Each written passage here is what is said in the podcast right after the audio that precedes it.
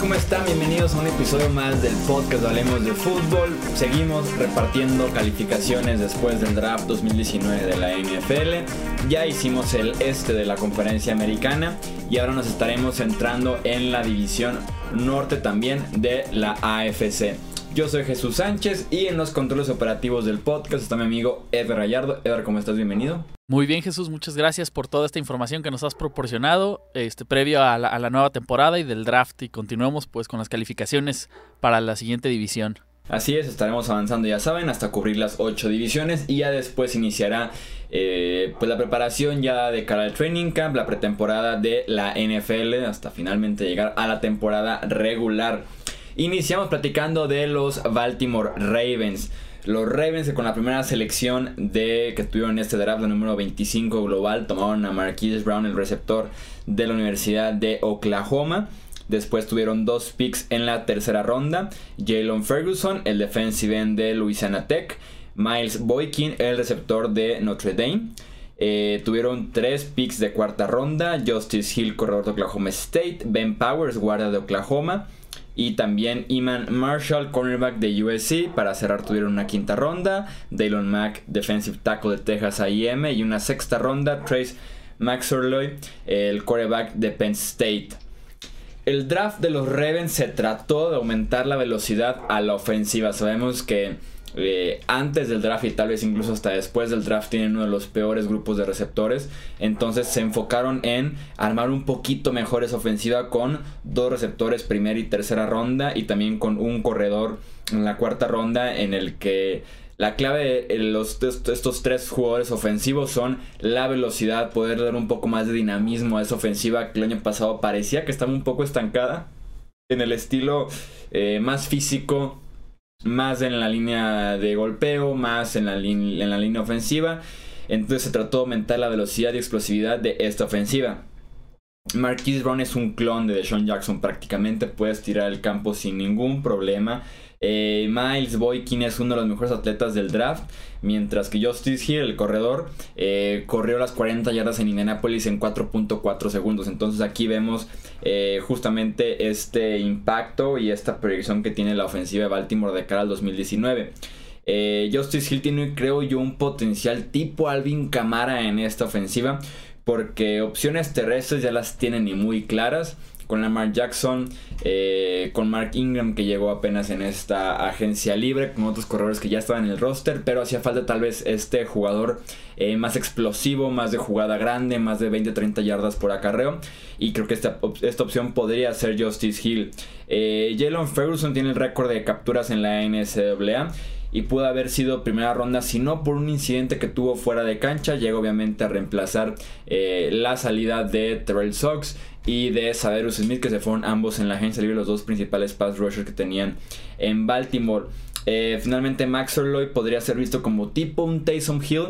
Eh, tiene sentido tener un quarterback atlético suplente para un quarterback atlético titular para que no sea tanto el cambio eh, cuando si llega a lesionar el titular o si llega a salir por un par de jugadas no sea tanto el cambio en el costado ofensivo porque tienes casi las mismas herramientas titular y suplente. Calificación para Baltimore les daría un 8 de, en este draft 2019 de la NFL. Hablemos ahora de los Cincinnati Bengals. Los Bengals con la primera selección eh, de su draft, la número 11 global, tomaron a Jonah Williams, el tackle guarda de Alabama. Segunda ronda, Drew Sample, el Titan de Washington. Tercera ronda, Jermaine Pratt, el linebacker de NC State. Tuvieron tres cuartas rondas. Ryan Finley, el quarterback de NC State. El tackle defensivo Renel Wren de Arizona State. Y Michael Jordan, no, no el basquetbolista. El guardia centro de Ohio State. Tuvieron tres picks de sexta ronda. Trayvon Williams, el running back de, Texas A&M. Sean Davis, el linebacker de Auburn. Y Ronnie Anderson, el running back de Oklahoma. Para cerrar séptima ronda. Jordan Brown, el cornerback de South eh, Dakota State. El draft de los Bengals, la selección de Jonah Williams fue necesidad y valor. Un empate perfecto con ese pick número 11. Eh, Williams era el mejor tackle ofensivo del draft. Estamos hablando de que fue el primer tackle ofensivo tomado en este proceso. Entonces, el número 11 fue una selección correcta. Fue una muy buena, eh, un buen lugar en relación valor-necesidad del que se encontró en ese lugar número 11. Eh, Williams estará jugando como tackle izquierdo, ya se confirmó. Cordy Glenn, que fue el tackle izquierdo la temporada pasada, pasa a ser guardia izquierdo eh, ahora. Entonces renuevan un poquito lo que es ese extremo de la línea ofensiva. Eh, Drew Sample, que fue la ala cerrada que tomaron en la segunda ronda, tiene apenas 46 recepciones en 4 años en la Universidad de Washington. Aporta más como una ala cerrada bloqueador. Y tomar una ala cerrada bloqueador en la segunda ronda es sumamente temprano para eh, cualquier equipo. Se trataba de encontrar el reemplazo de Tyler Eifert, no depender de este jugador que está constantemente lesionado, pero eh, creo que no lo consigue Cincinnati con Drew Sample. Eh, Ryan Finley no tiene el potencial de ser un titular o de empujar a Andy Dalton para sacar lo mejor de, de, Dalton. Tendrá 25 años pronto, entonces realmente se enfocaron en encontrarle un suplente eh, tal vez de herramientas suficientes para ser un buen suplente en la NFL, pero hasta ahí, hasta ahí llega el potencial de eh, Ryan Finley. Dos corredores seleccionados en un backfield que ya tiene a Joe Mixon y a Giovanni Bernard me parece un desperdicio de selecciones. Me hubiera gustado más que Cincinnati se hubiera enfocado en la posición de corredor, en la agencia libre ya de los eh, jugadores novatos no tomados en el draft porque no era tanta la necesidad eh, para ir rápido o, ir doble también por un corredor en este draft. Creo que son pocos los jugadores en esta clase del draft que realmente van a contribuir. Eh, le daría a Cincinnati un 6 de calificación de este draft. Pasamos con los Cleveland Browns que no tuvieron pick de primera ronda por el cambio de Odell Beckham Jr. Su draft inició en la segunda ronda, pick 46, Rudy Williams, el cornerback de LSU. Tercera ronda, Sion Takitaki, el linebacker de BYU. Cuarta ronda, Sheldrick Redwine, el safety de Miami. Dos quintas rondas, eh, Mac Wilson, el linebacker de Alabama. Y Austin Savert, el pateador de Oklahoma. Sexta ronda, Drew Forbes, el guardia de Southeast Missouri. Y séptima ronda, Donnie Lewis, el cornerback de Tulane. En esta clase del draft tenemos que incluir sí o sí a Odell Beckham Jr. que fue adquirido por dos selecciones de este año y una de hace dos años de Real Peppers el safety. Un precio sumamente barato para un futuro, para un talento nivel salón de la fama del fútbol americano profesional. Entonces a partir de aquí ya empezamos con el pie derecho con esta clase del draft porque se invirtió y muy pero muy bien en ese cambio de Odell Beckham Jr. Eh, Greedy Williams era un valor top 15 en este draft por su habilidad en cobertura. ¿A quién le importa si taclea o no? Un cornerback bueno no permite una recepción, lo cual lo eh, salva de hacer el tacleo. Y Grady Williams es la pareja perfecta para Denzel Ward. Son jugadores muy parecidos tanto en tamaño como en físico, eh, como en el estilo que tienen de jugar hombre a hombre bastante bien y van a formar una de las mejores parejas jóvenes de cornerbacks en la NFL. Rudy Williams de un lado y Denzel Ward del otro. No tuvieron pick de primera ronda, pero Williams es un talento justamente de primera ronda de este draft.